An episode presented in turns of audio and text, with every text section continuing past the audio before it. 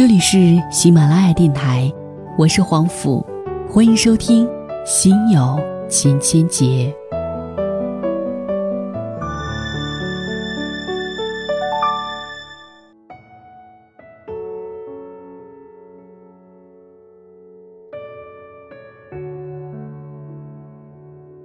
今天为您带来的文章原标题叫做《你我幸福频道不同，不必打扰》。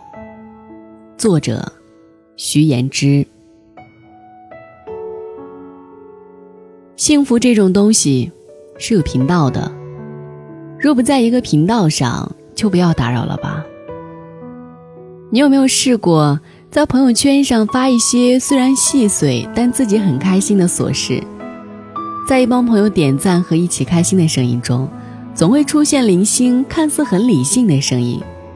其实这个也就那样吧，我见过比这个更好的。然后心情因为几句话一下子就落到了谷底，哪怕还有很多人和你在同一个频道上高兴。那天有一个十分敬重的长辈看到了我在网上写的文章，夸我写的挺好。虽然就只有两个字的夸奖，但我还是高兴的尾巴翘到了天上，立刻发一条朋友圈庆祝自己的喜悦。多条回复中看到了 A 小姐的一条评论。其实我都不太懂，怎么会有很多人喜欢？我是真的一点共鸣也没有，也没什么值得高兴的吧？好吧，怎么说呢？A 小姐只是简简单单的陈述了一个事实，也没有说什么难听的话，伤害到了谁。山刚上线，就显得玻璃心了，不是？而且自己把一些小事儿当做大新闻，以朋友圈的形式晒出来，也不能期望所有朋友都因你的喜悦而喜悦。就像你上班上到很累，回家的路上吃到一个杂粮煎饼，很香，很满足，满足到在路上就不顾形象的吃笑起来。就像你期末复习学到很晚。抬头望一眼天空，点点星光，几缕云飘过，觉得很惬意，慵懒的伸个懒腰。就像你长途跋涉坐十几个小时的车回家，顾不上洗漱就赖到床上，被子软软的，枕头散发着阳光的味道，微笑着进入梦乡。一个杂粮煎饼，几点星光，温暖的床。都是微小到不能再微小的事物，平常几乎不会多关注一眼，但当这些成为特定时刻最棒的慰藉时，一切都成为了梦寐以求的小幸福。没错，可能一些小幸福是微小到不值一提的，然而正是这些微笑的幸福，恰好落在了一部分人的频道上。不在这个频道上的人。可以不理解，可以不在乎，但是绝不可以打扰。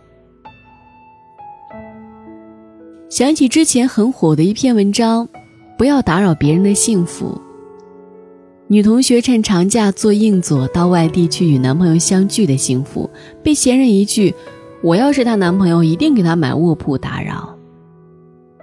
中年男人与中年女人贫困却相濡以沫的幸福，被闲人讥讽的嘲笑声打扰。儿子考上大学，给全家带来的幸福，被闲人的攀比打扰。人们总喜欢站在自己的价值观的制高点去俯视他人的幸福，他们以自己的生活为评判标准，披上正义使者的披风，打着让所有人真正幸福起来的口号，迈着大步到卑微的幸福者面前追追教诲：“你那个不叫幸福，我这样才是。”什么才叫幸福？百度词条上说，幸福是指一个人的需求得到满足而产生喜悦、快乐与稳定的心理状态。每个人当下需求不同，满足的状态也不同，自然而然的幸福的频道当然不同。需求虽然会随着欲求扩大而变化，但当我们作为一个小小的需求被满足而小窃喜的时候，你们又何必用自己的标准来勾引我们暗中滋长的欲求，抹杀我们的幸福呢？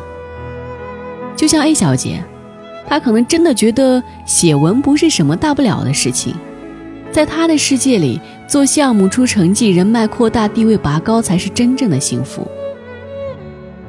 可是对我来说，做项目出成绩、人脉扩大、地位拔高，都是事业上的追求，或者说生存上的追求。而将自己乐讲的讲出来，并且有人懂得，哪怕只有一个人，也是一件欢喜到不得了的事情。彼之砒霜，却是吾之蜜糖呀。所以，看到粉丝们为他们的偶像激动的狂欢的时候，不要嘲笑。你永远不知道他们的偶像是不是曾经在某一瞬间成为他们失意时最大的支柱。看到文艺女为一朵花的绽放，含笑柔情的时候，不要调侃。你永远不知道多情少女的心曾经受过怎样的创伤。看到情侣们秀恩爱的时候，不要鄙夷。你永远不知道他或她为这段爱情付出了多少。你可能觉得他们傻，也可能笑话他们痴，但这真的是他们发自内心的快乐，必然有着不为旁人所知的缘由。哪怕不能为他们点个赞。也请默默在一旁看着就好，不要打扰。不打扰是你的温柔，因为你自己的幸福也不可能随时与旁人在同一个频道上。你幸福的原因，也是美好，且不容被打扰的。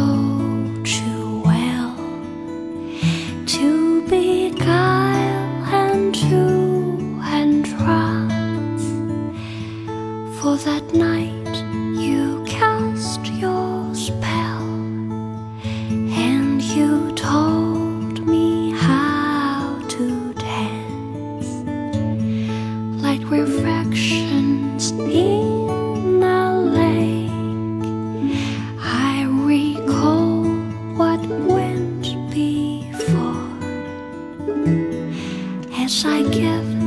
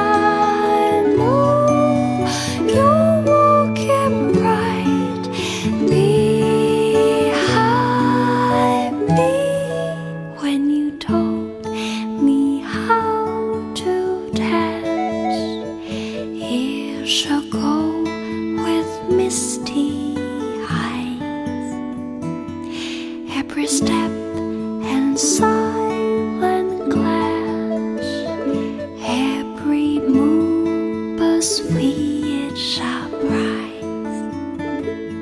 Someone must have told you well to be kind.